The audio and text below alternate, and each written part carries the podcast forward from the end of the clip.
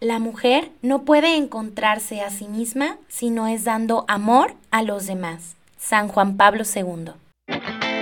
Para ti, que sabes quién es el camino, la verdad y la vida, ven a descubrir que el camino a la santidad no es un terreno plano. Yo soy Berenice García y te invito a escalar este relieve al cielo. cielo, al cielo. Hola, bienvenidos otra vez a un nuevo episodio de Relieve al Cielo. Como saben, durante esta temporada queremos enfocarnos mucho en la cuestión del amor. El amor eh, que expresamos nosotros, cómo lo anhelamos, cómo lo recibimos, e incluso ese amor que, nos ayuda a sanar también a nosotros. Así que, pues bueno, en este episodio quiero hacer un, hacer hincapié en que sabemos que existe la femineidad, femineidad y la masculinidad porque hombres y mujeres somos diferentes, aunque sabemos que somos iguales en dignidad. Por ende, los hombres y las mujeres tenemos diferentes formas de expresarnos, de movernos e incluso de entregarnos. Por eso en esta, eh, en esta temporada que hablamos mucho sobre el amor, quisiera que descubriéramos juntos, porque yo también lo voy a ir descubriendo, entonces, cómo ama la mujer, desde su femineidad y desde su ser ella cómo manifiesta este amor, cómo lo percibe, tanto pues sí en su pareja, pero también en familia, en la sociedad, en sus amigos, en, todos lados, ¿no? Y por eso, pues hoy me alegro mucho de presentar a una experta, a nuestra invitada del día de hoy, a quien de verdad yo admiro mucho y de quien me encuentro muy, muy honrada y muy alegre de que esté aquí en el podcast. Así que, pues bueno, les presento a Rebeca Barba. ¿Cómo estás, Rebeca? Muy bien, Bere, feliz de estar aquí acompañándote y sumando un poquito más esta belleza de apostolado que tienes en este podcast. Gracias por invitarme. No, pues gracias a ti por esa, esa docilidad. De verdad es que Rebeca tiene muy buena disposición para, pues, para servirle al Señor. Entonces, te agradezco, Rebeca. Entonces, pues bueno, platícanos un poquito, pues, ¿quién es Rebeca Barba? ¿Quién eres tú? ¿A qué te dedicas? Para conocerte. Pues Rebeca Barba es la hija de Dios, antes que nada, ¿verdad? y, en los cursos siempre les repito, la hija amadísima del Señor, ¿no? Realmente creo que es mi más profunda identidad. Pero obviamente los que nos están escuchando igual dicen, a ver, no, no, no, tal mucho, tal mucho, no, a ver realmente quién es esa persona humana que nos va a hablar hoy. Y pues bueno, soy la mayor de tres eh, hermanos, eh, nacida en el DF, una familia católica promedio. En aquel entonces, bueno, íbamos a misa y rezábamos antes de las comidas, que ya es mucho decir, ¿eh? Pero no, no, no, no más, o sea, no rezábamos en casa, ni rosario, ni, ni se mencionaba tanto al Señor, ni había mucha instrucción. Inclusive yo me fui a estudiar a un colegio militar, donde el valor era académico y aprender inglés británico en una academia de pura mujer. Entonces no había ninguna instrucción realmente espiritual de ningún tipo. Tuve que ir a clases afuera para poder aprender el catecismo y luego hacer mi primera comunión. Pero en fin, yo ya, eso hace mucho tiempo, yo ahora les puedo decir, soy consagrada del Regnum Christi, llevo 32 años consagrada, felizmente consagrada, y radico en este momento en Monterrey. Acabo de tener un cambio de destino, antes estaba en Guadalajara, Estuve allí 12 años, quizá no seguidos, pero en total 12 años, que fui muy feliz sirviendo allí a los tapatíos en un colegio nuestro. Y ahora estoy acá en otro apostolado que se llama Familia Unida, que es mi primer apostolado, pero todo lo que me sobra de tiempo y en la pandemia nos ha sobrado mucho, entre comillas, porque yo todavía no encuentro el tiempo para leer un libro y ver una serie, pero todo se me ha llenado con la virtualidad de eh, la teología del cuerpo, que en realidad esa es mi pasión. O sea, de profesión soy licenciada en Educación y Desarrollo y también en Ciencias Religiosas y tengo una maestría en Matrimonio y Familia. Pero lo que me hace más feliz y lo que llena mi alma, y obviamente complementa todo lo anterior, es la certificación que tengo en Teología del Cuerpo dada por el Instituto de Teología del Cuerpo de Filadelfia, que hice hace ya casi 11 años y en los últimos años pues me, ha tocado más dar y no solo recibir. Y en el último año, los últimos meses de pandemia, me ha tocado como ser testigo de la explosión de esta belleza de la teología del cuerpo en todos los medios virtuales. O sea, se ha disparado un canal que tengo de YouTube que se llama Rebeca Barba con Teología del Cuerpo, se ha disparado el Instagram, o sea, yo nunca he buscado a gente ni hago esfuerzos por conseguir adeptos que sigan mis canales y solitos se van llenando. Yo digo, ¿qué está sucediendo? La providencia, y no soy yo, hay muchos que ya son voz. Y para mí es un sueño hecho realidad que tengamos más y más voces en español que hablen de la teología del cuerpo, que obviamente son las catequesis sobre el amor humano, y por eso hoy nos capacita para poder hablar de ese amor humano en la mujer. Exacto. No, y a mí me encanta porque de hecho yo tengo ese sueño, ¿no? Ahorita estoy estudiando la maestría en ciencias de la familia. Qué bien. Y mi sueño es también estudiar la especialidad en teología del cuerpo, digo, ahí está el sueño. Pero pues bueno, yo creo que también Dios te termina como eligiendo, ¿no? Te va trabajando alrededor de tu vida para cuando... Ahora sí que la teología del, encuentro, del, del cuerpo te encuentra a ti, ¿no? O sea, y y te enamoras y ahí te quieres quedar. Sí, sí, sí, y es el momento de Dios. Pero si Dios ha puesto en tu corazón el anhelo, no importa que no termines tú en Filadelfia, verás que el Señor te va a poner otros muchos medios para poder eh, hacerte una experta y bueno, me choca decir eso porque aquí tengo que hacer una confesión. Yo siempre digo también que nadie es experto en teología del cuerpo, ¿no? Como que todos balbuceamos lo que creemos entender. Y hay muchas voces de teología del cuerpo y siempre les digo a las personas, no se casen con nadie. Nunca piensen que fulano de tal es el experto. No, la señora tal es la experta. No es que la consagrada es la experta. Nadie es la experta ni el experto. Solo Juan Pablo II es él es el experto. Solo él entiende realmente la teología del cuerpo. Y todos los demás, pues compartimos lo que nos ha tocado el corazón y que puede ser luz para otras personas pero creo que son muy profundas, tienen una profundidad de donde siempre podemos seguir sacando. Así que el Señor te pondrá los medios, Bere, verás, para que te especialices de una manera o de otra con diferentes medios, pero sobre todo yo creo que es llevando todas estas enseñanzas al corazón, a la oración y luego a la vida, ¿no? Ojalá así sea. amén. Oye, pues amén. pues vamos entrando ahora sí en esta parte, ¿no? De cómo ama la mujer, porque sí somos un misterio. Yo me acuerdo que eh, están estos libros, ¿no? De cautivante y, y, de salvaje corazón y que yo leía el de cautivante entre lágrimas, ¿no? O sea, de verdad entre lágrimas. Y, y es que a veces ni nosotras como mujeres conocemos bien lo que hay dentro de nuestro propio corazón. Así, que, pues bueno, esto tanto para mujeres como para hombres, o sea, yo creo que todos, digo, si somos complementarios, necesitamos conocer y descubrir el corazón de la mujer. Así que platícanos, Rebeca, ¿cómo, cómo, ¿qué dirías de cómo ama la mujer? Esa es la pregunta de los 60 mil. sí. Y bueno, es el tema del programa. Yo creo que tendríamos que irlo desglosando. Así es. Pero partiendo de mi especialidad, yo te diría, eh, Partamos del cuerpo. El cuerpo de la mujer que es tan distinto al cuerpo del varón. Y, el que sea así nos tiene que poner a filosofar, ¿no? Y a ponernos a pensar por qué Dios diseña el cuerpo femenino tan distinto al cuerpo masculino. ¿Y qué características son propias de este diseño tan increíble? Tan increíble porque tú ves tu cuerpo eh, a la luz del cuerpo del varón y te vas dando cuenta de que efectivamente son complementarios. ¿no? Empecemos por esta complementariedad física y luego iremos abarcando otros estratos, pero creo que a mí me encanta empezar ahora sí que por lo visible que nos va a llevar a aquello que es invisible cuando estamos hablando del amor, obviamente. Pero para mí el misterio de la mujer comienza en, su manera de ser diseñada.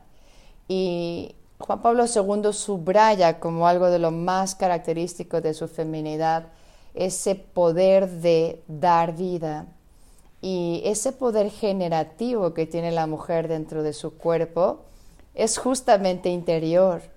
O sea, el entender que el poder de ser co-creadora con el Señor, con Dios mismo, se esconde. O sea, ya desde el inicio se ve claramente en el cuerpo del varón que su poder generador es hacia afuera, es externo.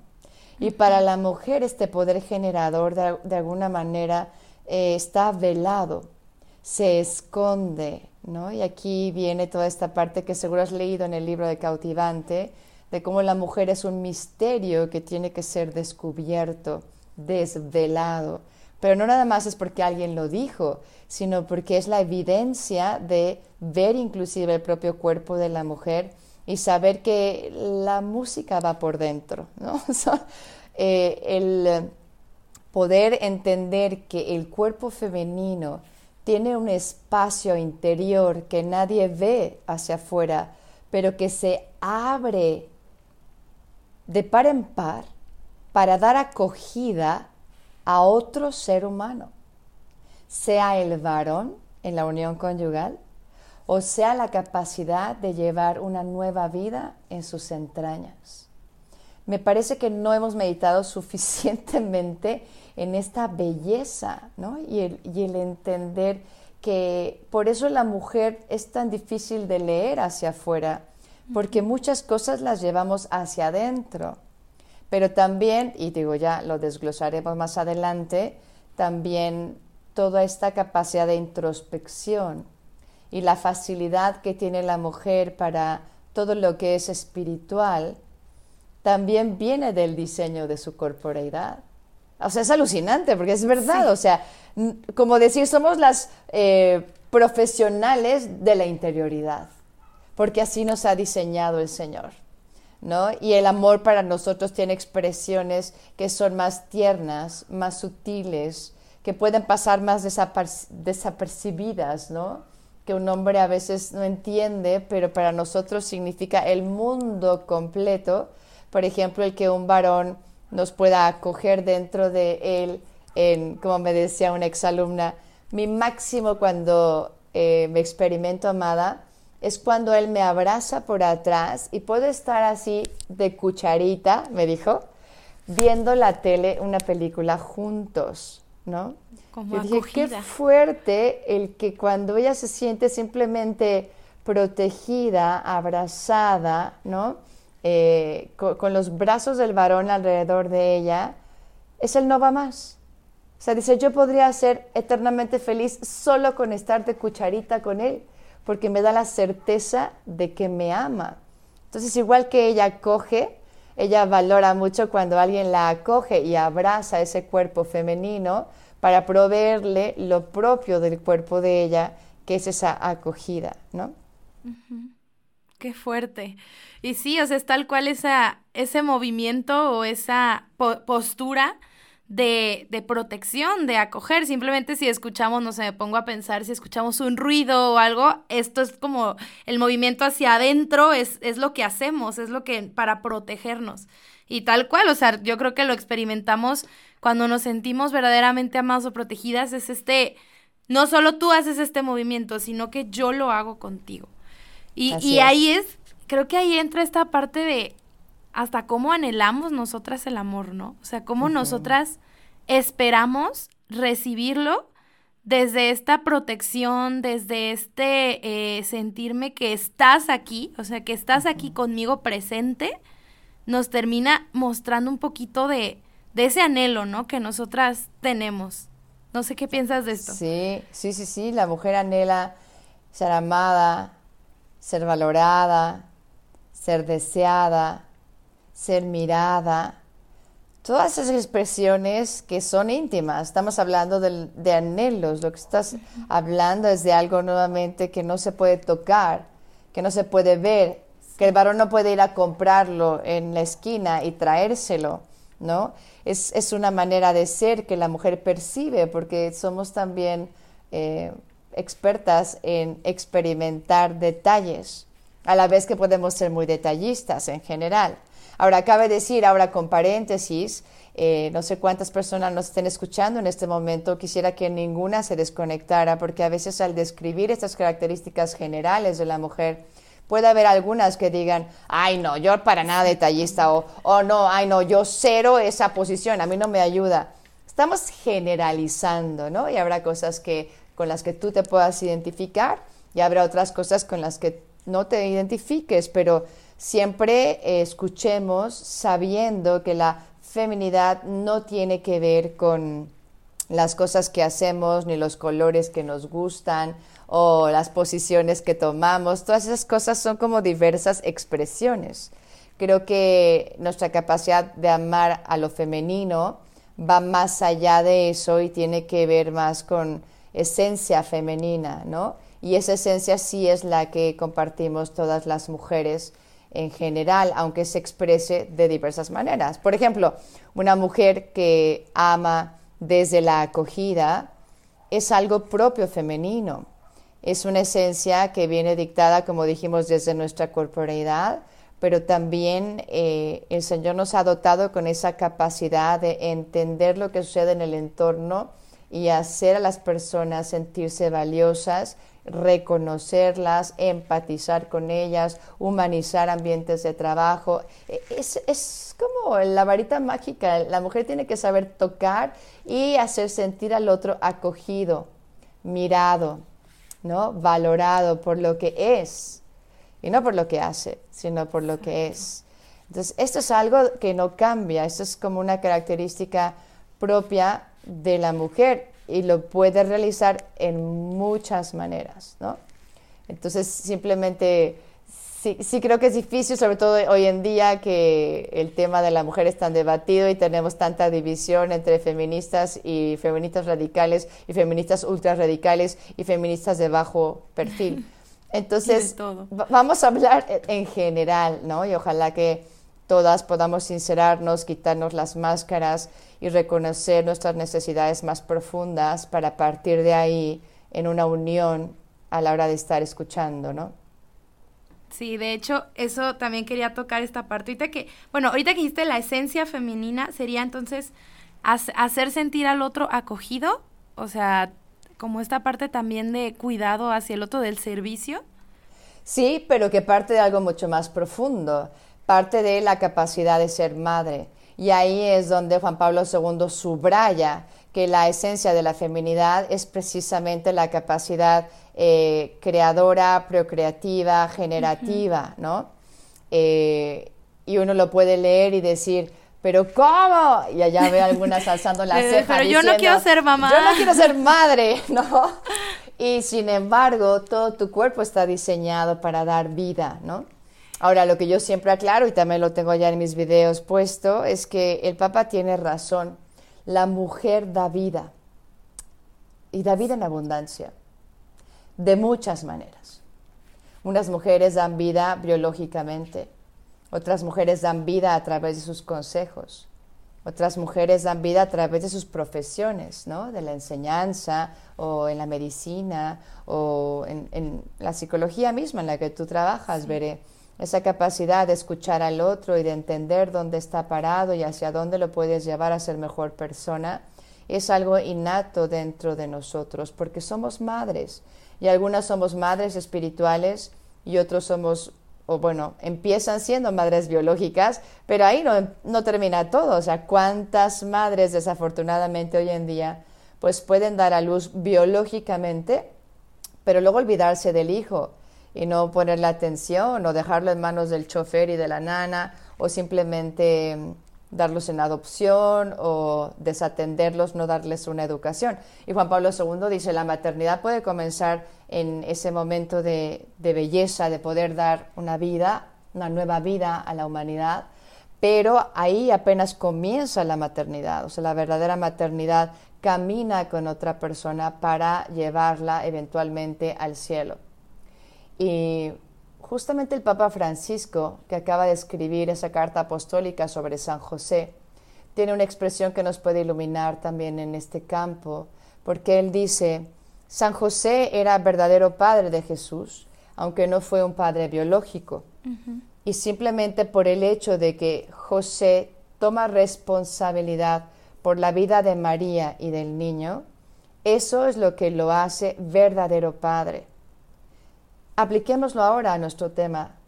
Estamos hablando de que toda mujer puede tomar responsabilidad de la vida de otra persona y de esa manera tener vida en ella, porque no se desangra, no es que cuando uno da vida te quedas tú sin ella, sino que al darla como que se multiplica, nos, nos llena de satisfacción, nos ayuda a sentirnos con un sentido, con un propósito al vivir, porque fuimos creadas como el varón para amar y para ser amadas, pero esas expresiones de, maternidad son muy propias nuestras. Y lo materno también se expresa en el querer el bien del otro, en el cariño tierno que puedes tener por otra persona, en los detalles cuando queremos hacer que alguien sonría y podemos ser tan creativas en el cariño, pero porque todo parte de vernos como madres. Recuerdo que un sacerdote que nos visitó hace algunos años a una de nuestras comunidades como consagradas, casi al despedirse nos dijo, Qué diferentes serían las comunidades religiosas si cada una de ustedes viera a la otra persona como si ella fuera su madre. Mm, Yo decía, wow, claro, es que lo que no hace una madre por su hijo, ¿no? O sea, realmente tenemos la capacidad de dar la misma vida, literal, con tal de que él viva o ella viva, ¿no? Entonces yo decía, sí, y aunque literalmente no estás dando a luz a una compañera, yo digo, la mirada cambia cuando ves al otro como alguien que el Señor te ha encargado. Es como si Dios le hubiera encargado a la mujer ser su propio corazón aquí en la tierra. Creo que ese es privilegio de la mujer. No se vayan a sentir los varones, pero en muchos poemas que he leído y mi propia vida de oración, el diseño original del Señor dentro de pensar y soñar con la mujer, creo que también pensó en tener una imagen muy, muy viva de su propio amor aquí en la tierra. Lo más parecido al amor de Dios es el amor de una mujer. Y yo pienso, bueno, no a todo el mundo le ha tocado esta experiencia, pero yo les comparto la mía. En algún momento me preguntaron, eh, ¿en quién piensas cuando piensas cómo te ama Dios? Y bueno, hay gente que puede pensar en su esposo, hay gente que pudo, pensar en una amiga o así. Y a mí la primera imagen, lo más cercano al amor de Dios que yo he experimentado, y sin lugar a dudas dije, es el amor de mi madre. O sea, es impresionante el, entender cómo, cómo, ella siempre te ha mirado con, con, esa confianza y siempre sabiendo que tú podías más y, y exigiéndote. Tuve una madre exigente, este, sí, pero hoy la adoro con gran ternura porque realmente fue reflejo del amor de Dios que busca el bien, el verdadero bien del otro. Entonces me, me emociona, o sea, hasta me pone la piel chinita pensar que el rostro de la mujer es un rostro visible del amor invisible de Dios, ¿no? Y que podemos ser chispas si quieres, porque como somos criaturas obviamente fallamos, pero qué hermoso que podamos ser chispas del mismísimo amor de Dios en esta tierra. ¿Y cómo ama Dios? Pues es que el amor sin condiciones, el amor en una entrega donde de cabeza todo, ¿no? Esto es mi cuerpo, esto es toda mi persona que se entrega por ti con tal de que tú vivas. Desde la entrega que es sacrificada, justamente, Veré. Entonces, creo que nos hemos ya elevado a un plano, partimos del cuerpo y ven, nada más estamos aquí en el cielo hablando de Dios. Pero creo que esto es propio de la mujer y, aunque lo escuches y todavía no te resuene, yo te invito a que escarbes más a fondo, porque está, ahí, en lo más profundo de tu ser, está este anhelo de amar de esta manera. Y cuando amamos de una manera egoísta, pues nos hacemos daño, porque el Señor nos ha creado para ser capaces de un amor muy grande. O sea, la madre que está siempre al pie de la cama del niño enfermo, la madre que es fuerte aunque venga cualquier dificultad, son robles en cuanto a esa fortaleza espiritual y moral, a veces hasta más que el varón, ¿no? El varón nos excede mucho con fortaleza física, pero nosotros, el Señor nos ha dotado con una gran capacidad de amar que para mí es la que sostiene en los momentos duros, como si dentro tuviéramos un espacio muy grande para poder amar, que es ese mismo espacio que nos hace poder acoger la vida dentro de nosotros mismos, pero que si ese espacio tan grande de amor lo, lo volteas y empiezas a canalizarlo hacia Dios y hacia los demás, lo canalizas hacia ti misma, de una manera enfermiza y egoísta, te autodestruye o te convierte en la persona, pues una persona más malvada. Yo digo que de las mujeres, cuando veo brujos y brujas, yo digo que nada se compara a una bruja malvada. O sea, realmente cuando somos malas, somos malísimas. De las novelas, ¿no? De verdad, no, no, no, este, sí, se queda corta la, novela. Pero también cuando nos decidimos a ser santas, que has hablado mucho de la santidad en este podcast, nadie nos gana. O sea, ve las grandes santas que ha generado la historia de la iglesia y las grandes santas que seguramente viven junto a ti o son tu vecina o ni cuenta te has dado, pero el día que lleguemos al cielo verás a esa gran mujer que se santificó de diversa manera, ¿no? O sea, cada uno en su camino, diversas vocaciones, pero la capacidad de, de dejar a Dios entrar para hacerte santa. Que, que eso es también una manera de amar de la mujer el abrirse, el ser receptiva al amor del otro, el acoger. Partimos con la palabra acoger, ¿te acuerdas? Pero pues tiene estas otras, como otros sinónimos que nos van haciendo entender por qué la mujer puede también llegar más rápido a la santidad. El varón es más de voy a conquistar y voy a hacerlo y yo lo voy a, lograr y nadie me va a... Ajá. Y entonces, bueno, cierra los puños y jura que a fuerza de puñetazos va a alcanzar la santidad. Y luego la mujer pues ya tiene el atajo. Y a veces el atajo es decirle al Señor, Señor, mira, yo sola, de verdad que aquí en este tema de la santidad la estoy regando. Ven a más que desastre soy sin tu ayuda y te suplico que vengas en mi ayuda. Y yo reconozco mi nada, mi pequeñez y me abro completamente para que tú suplas lo que yo no puedo dar. Y pues sí, definitivamente el único santo es Dios, santo, santo, santo. Y que Él sea realmente el que pueda entrar y nosotros ser más pasivas, en buen plan, ¿eh? como más receptivas, como más...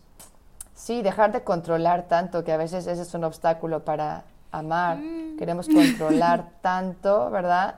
Y decir cómo van a ser las cosas que se nos olvida esa apertura y esa docilidad sencilla que dejan a Dios hacer, como María, que decía, hágase en mí, y se abrió al plan de Dios y ve las maravillas que tenemos y llegó a ser santísima, no solamente la Santa Virgen, es la Santísima Virgen.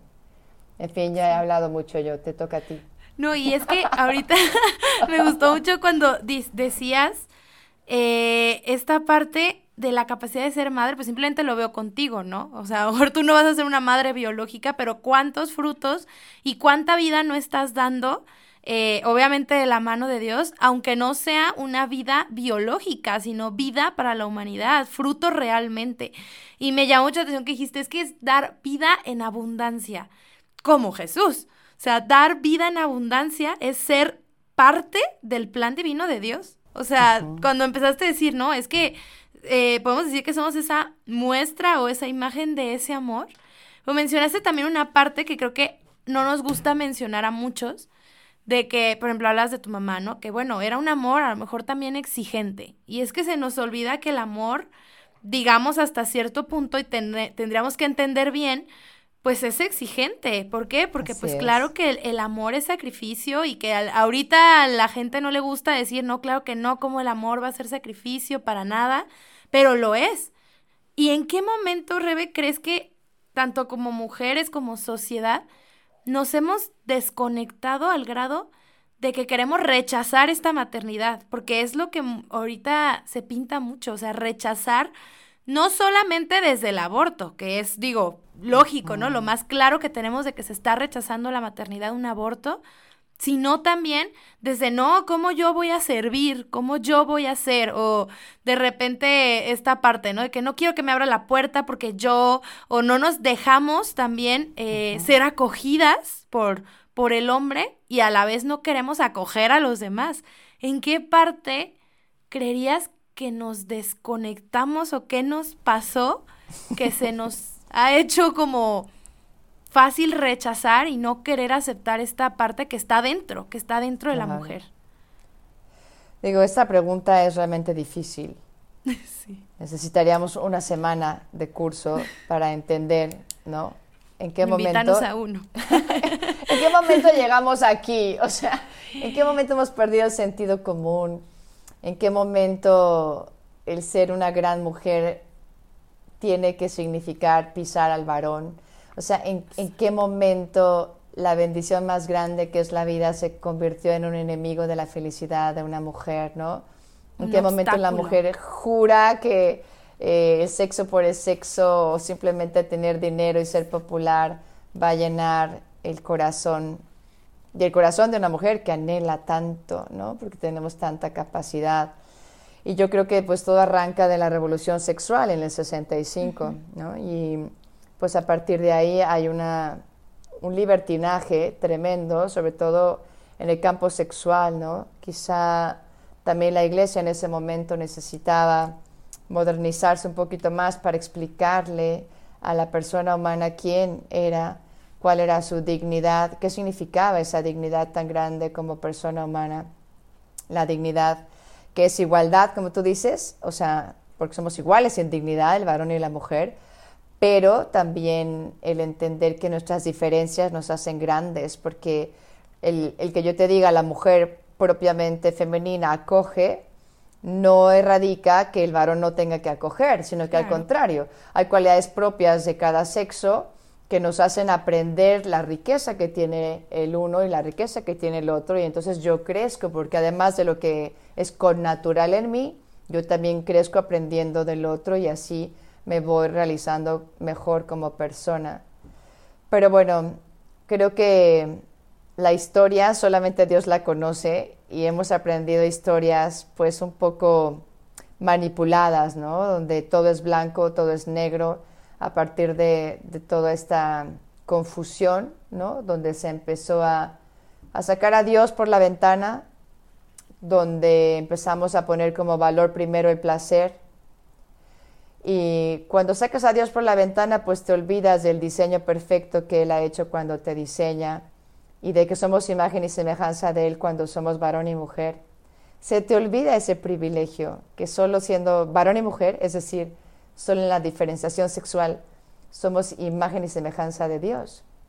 Entonces, cuando el hombre decide ser Dios y ponerse sobre la silla, y yo aquí voy a decidir qué es lo bueno y qué es lo malo, Aquí viene toda la corriente del relativismo que también pues, ha tomado un auge tremendo con todos estos tintes de una tolerancia exacerbada, donde todo se tolera menos el que tú digas que eres provida. Y todo ah, se tolera menos el que tú digas que crees en, en una pareja heterosexual, etc. Sí, es un mundo de mucha, mucha confusión y hay muchas heridas en muchos campos. También se une a todo esto yo diría, una gran crisis de la paternidad y, muchas, es que es impresionante, muchas personas no han tenido un padre que las afirmara en su identidad. Entonces, cuando ella empieza a tener unas identidades confusas, no sabes bien quién eres, el varón se convierte en un enemigo, traes heridas de no haber sido amada cuando eras pequeña, o sea, es un sinfín de cosas, pero te digo, ni ganas de contestar esta pregunta, pero estoy como dando brochazos así gordísimos de decir qué ideas se me vienen mientras pienso en qué momento llegamos aquí. Son las que te puedo compartir brevemente, pero creo que hay una beta de feminismo armónico o centrado que también está surgiendo. En concreto hay un canal que me encanta, un canal, una, una cuenta de Instagram que me encanta, que se llama No la típica feminista. Y, sí, por favor, son chicas que me han contactado diciéndome, Rebeca, no queremos una cuenta que sea mocha, tampoco queremos una cuenta que sea contra la vida y contra los hombres, pero queremos defender los derechos de la mujer de la manera en que deben ser defendidos, ¿no? Y yo las aplaudo y, y de vez en cuando les doy algún consejo, pero estoy viendo lo que publican y mis respetos, porque está muy centrado, está como haciéndonos reflexionar y, entender que en realidad tu cuerpo es tu persona, eh, que si no quieres tener un bebé, pues se trata de no tener una relación sexual porque va junto con pegado, ¿verdad? Y, y de acoger a la iglesia como madre, que también la crisis de hoy va con esta ideología tremenda de yo soy religioso, pero jamás me gusta una religión institucional. Y en cuanto a los católicos, el haber rechazado a la Iglesia eh, pues como lo que es el cuerpo de Cristo y como madre que nos enseña, ha traído gravísimas consecuencias. O sea, Pablo VI en el 68 nos dijo, el camino para entender el control de la natalidad es un camino que tiene que estar abierto a la vida y respetar la dignidad del ser humano y la altísima vocación al amor.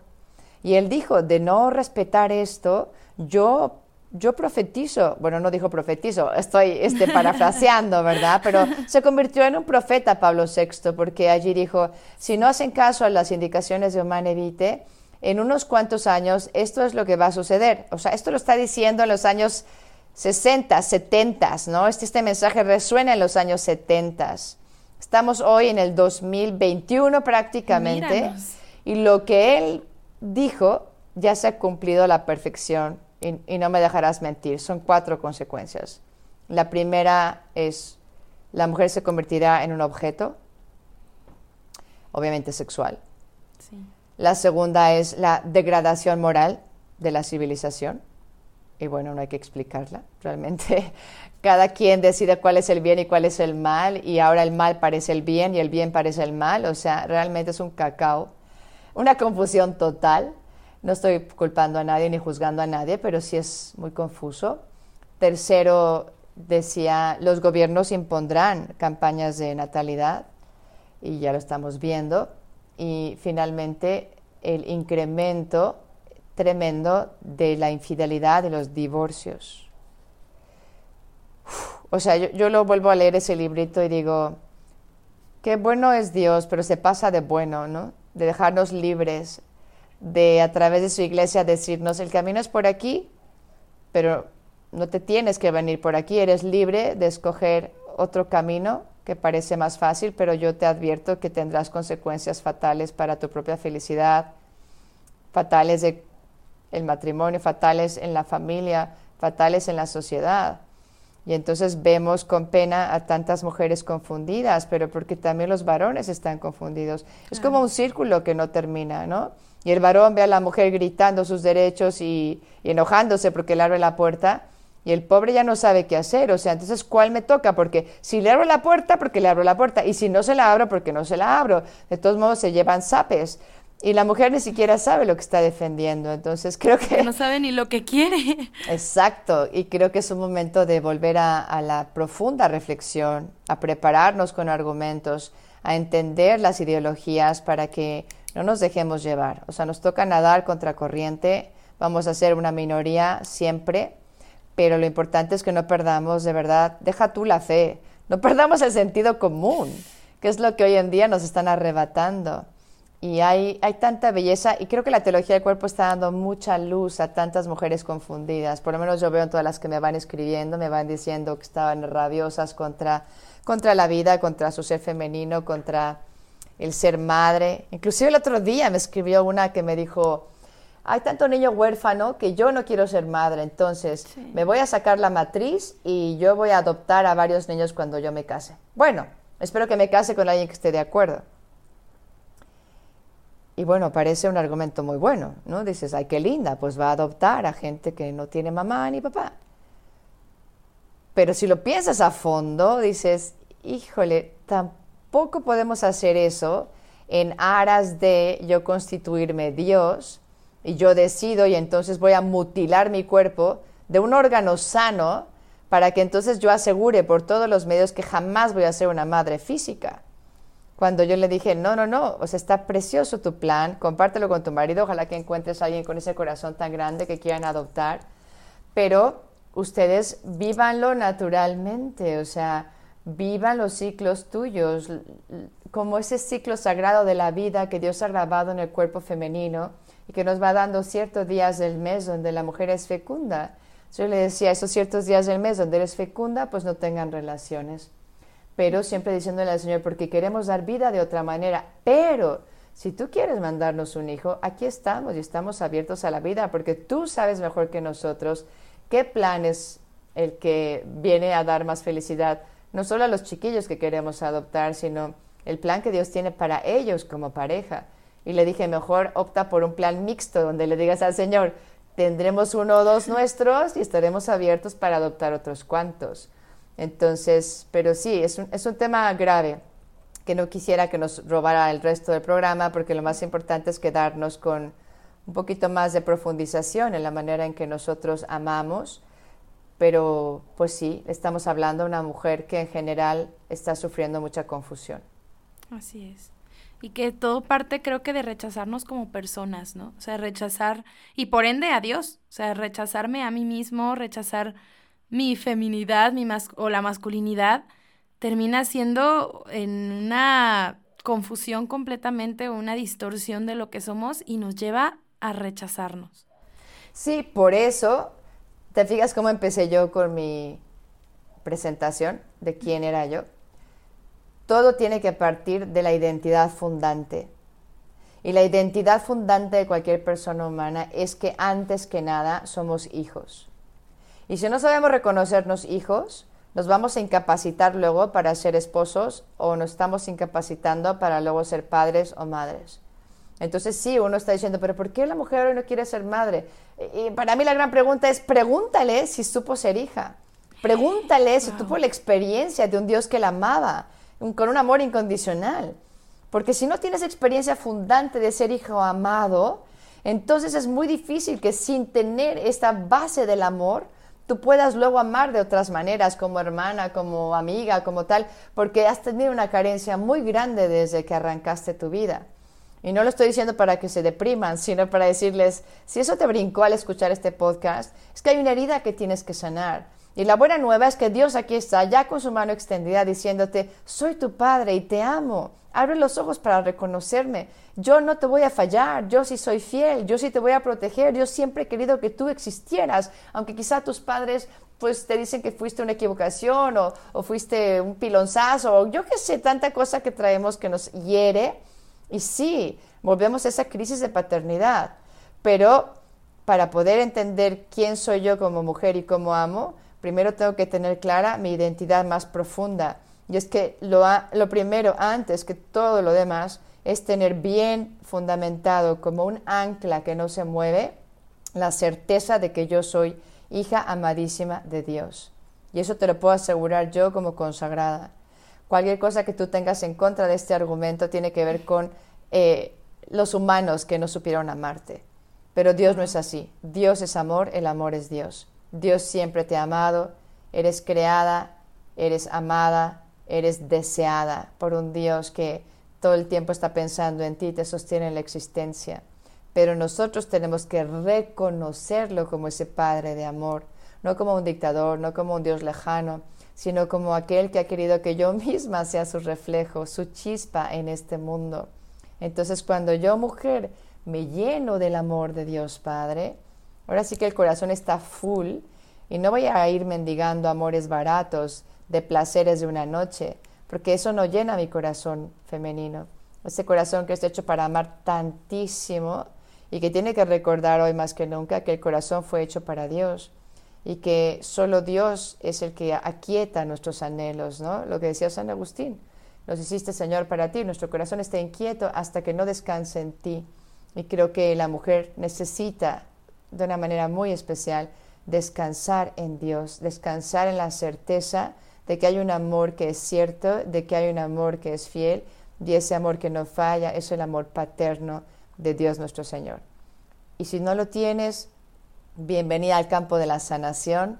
Luego te puede dar aquí Bere muchos tips y algunas herramientas que puedan ayudar, pero para mí es una gran diferencia cuando una mujer tiene una fuerte autoestima, tuvo un papá que la adoraba, tuvo un papá que la afirmó. Y cuando no lo tuvimos, busquemos tutores que nos hayan afirmado, un hermano que nos ha sabido, o sea, pero igualmente son amores humanos frágiles. Yo sobre todo invitaría, aunque estoy metiendo mucha espiritualidad, pero pues más me vale, soy consagrada, sí, ¿no? adelante, adelante. Entonces, para mí, yo he visto milagros verdaderos y romperse en lágrimas profusas a toda mujer que entiende lo amada que es por Dios y que nadie se lo había revelado y no tenía la menor idea de que allí estaba eso como el ancla y la certeza a la que se podía agarrar en medio de un mundo convulsionado donde a veces ni siquiera has tenido una sola experiencia humana de amor verdadero. Y a partir de ahí puedes rehacer tu vida y a partir de ahí entender que si no has tenido un buen hermano, Dios es el mejor hermano. Si no tuviste un buen novio, Dios es el mejor novio. Si no tuviste un buen esposo, Dios es el mejor esposo. Y basta para hacernos felices, pero primero hay que descubrirlo. Y ya desde ese amor, ¿cuánto puede entonces la mujer amar a los demás? Y lo que decíamos hace rato, como esa varita mágica, que todo lo que ella toque con su presencia, se vaya convirtiendo en vida. Hasta a mí, hasta a mí en este momento me hace como, ya quiero llorar yo también. no, es que qué impresionante esta parte de la afirmación del padre, ¿no? O sea, y que sí es cierto, ahorita tenemos muchos padres ausentes. Ausentes en el sentido de que quizás sí están en casa, pero a la vez no están o de hablar de un abandono, o sea, simplemente ni se ni estuvieron en ningún momento. O sea, cuántos problemas o cuánto se ha ido dañando, se ha ido, eh, ha sido herido el corazón de la mujer en esto y que por eso es importante esa sanación. O sea, si no sanamos, nuestras relaciones se van viendo perjudicadas. Y ahí es donde lo vemos y luego no entendemos, ¿no? Pero ¿por qué no puedo tener una pareja bien? ¿O por qué mi matrimonio? Pues es, yo creo que es un volver al corazón, ver qué hay para poder reconocer y ver, bueno, en esas heridas, pues entregárselas a Dios, permitir que Él, digo, sí, un proceso psicológico, que es lo que yo siempre aquí promuevo mucho, pero al final es Dios el que está ahí en medio y el que te está sanando, eh, pero pues necesitas, ¿no? Ir, irte conociendo. Claro. Y con tu hermosa profesión, yo siempre les digo que todos los psicólogos y la psicología te ayudan a tener un buen diagnóstico, como a entender tu historia y por qué estoy donde estoy y qué fue lo que me afectó y quizá el psicólogo te va a dar algunas herramientas para saber manejarte y ya tener claridad de tu historia ya es un gran paso. Pero lo que dice Bere es que el único que sana los corazones, el único que hace nuevas todas las cosas, definitivamente es Dios nuestro Señor. Así es. Pero hay que unir las dos cosas. Muchas veces un trabajo previo con un terapeuta te da las herramientas para saber qué llevas en tus manos a presentarle a Dios para que lo sane. Eso por un lado. Y por otro lado, solo también... Em, Quiero aquí ser la misericordia para los papás que no han estado. Hay papás que quizá no han estado porque compraron la mentira de que el padre solamente o principalmente tiene que proveer, ¿no? Y con un mundo tan materialista y con tantas ganas que tiene la gente de tener y tener y tener, hemos esclavizado a los papás a una fábrica o a los comercios donde están matándose o con tres trabajos a la vez. Y pues pensando que esa era su manera de amarnos, no estuvieron presentes, ¿no? Entonces cuando juzgues tu historia, tú también piensas que ese padre tuyo eh, te dio lo que pensaba que era amor y te dio lo que él recibió. Muchas veces esos papás Tuvieron otros papás borrachos, otros papás que no les enseñaron a ser cariñosos, otros papás machistas que bla, bla, bla, bla. El punto es que nadie da lo que no tiene. Entonces hicieron lo que pudieron.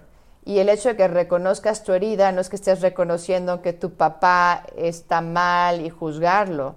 Creo que nuestros papás, en la medida de su historia y sus heridas, nos dieron lo mejor que pudieron y no pudieron más porque tampoco les tocó más a ellos. Y entonces ya nada más es hacer la verdad, el que tú reconozcas de que, ok, mis papás hicieron lo mejor, pero ese mejor a mí no me alcanzó y mi hecho es que yo traigo esta herida. Y puede haber tenido inclusive al mejor papá, ¿eh? Pero hay miembros de familias que son muy, muy sensibles y no les alcanzó.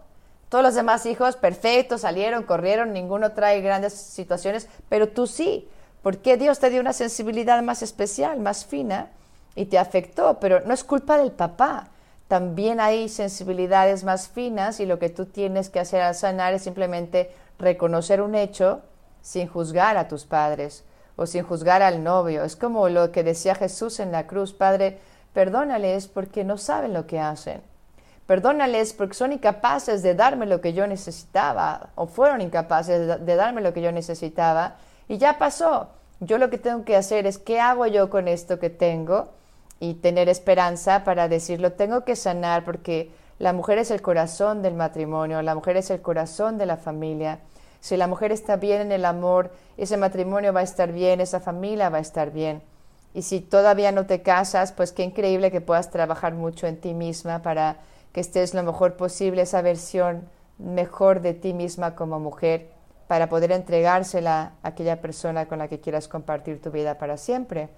O si ya estás casada, que puedas entenderte y no tratarte tan duramente, porque pues sí, a veces no hemos recibido primeramente lo que necesitábamos, pero al reconocerlo hoy tenemos esperanza para poder sanar y para poder recibir el amor. Acuérdense, la mujer primero recibe, el varón es más el iniciador del don y la mujer es aquella que acoge ese don, que recibe el don. Entonces, eh, no te sientas mal de ser necesitada y de recibir.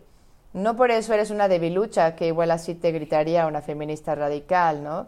Que tienes que estar empoderada y que no puedes mostrarte vulnerable. Y, y no, en el mundo de Dios, quien se muestra vulnerable y necesitado es aquel frente a quien Dios se enternece y que toma con tanto cariño entre sus brazos para besarlo y sanarlo y hacerlo nuevo y darle una fortaleza espiritual que es mucho más grande que el empoderamiento que nos pregona este mundo tan vacío, ¿no?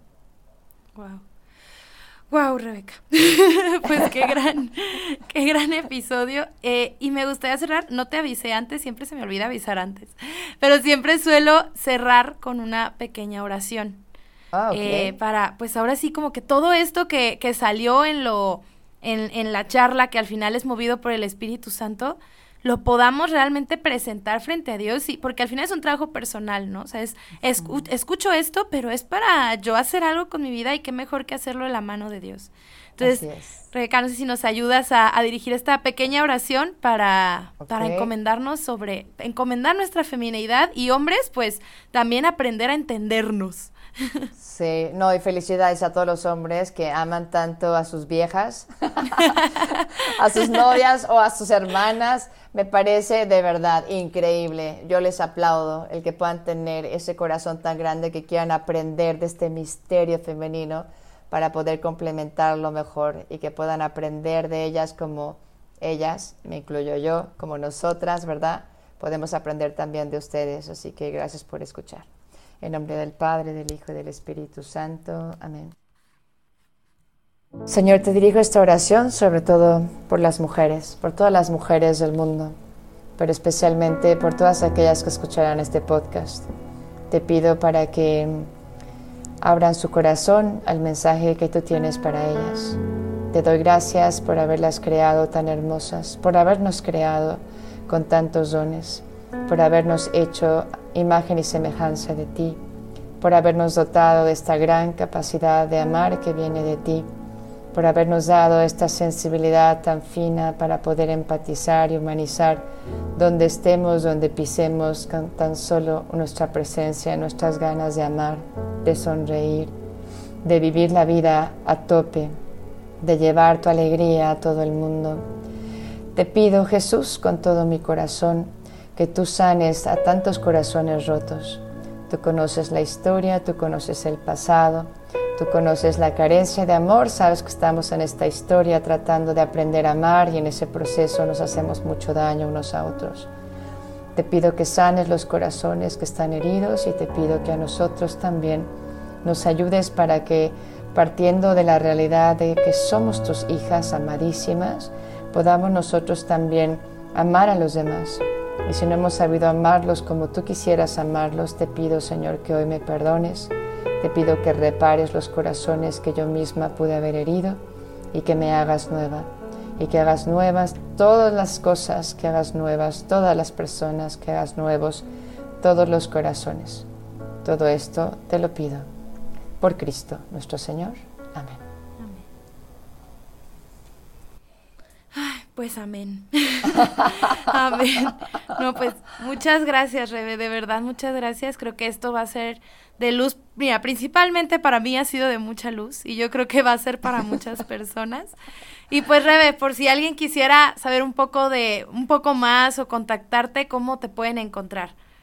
Ah, yo feliz de servir y de contestar preguntas. Me pueden encontrar en Instagram Rebeca Barba R, porque soy Rebeca Barba Reynoso, entonces Rebeca Barba R en Instagram.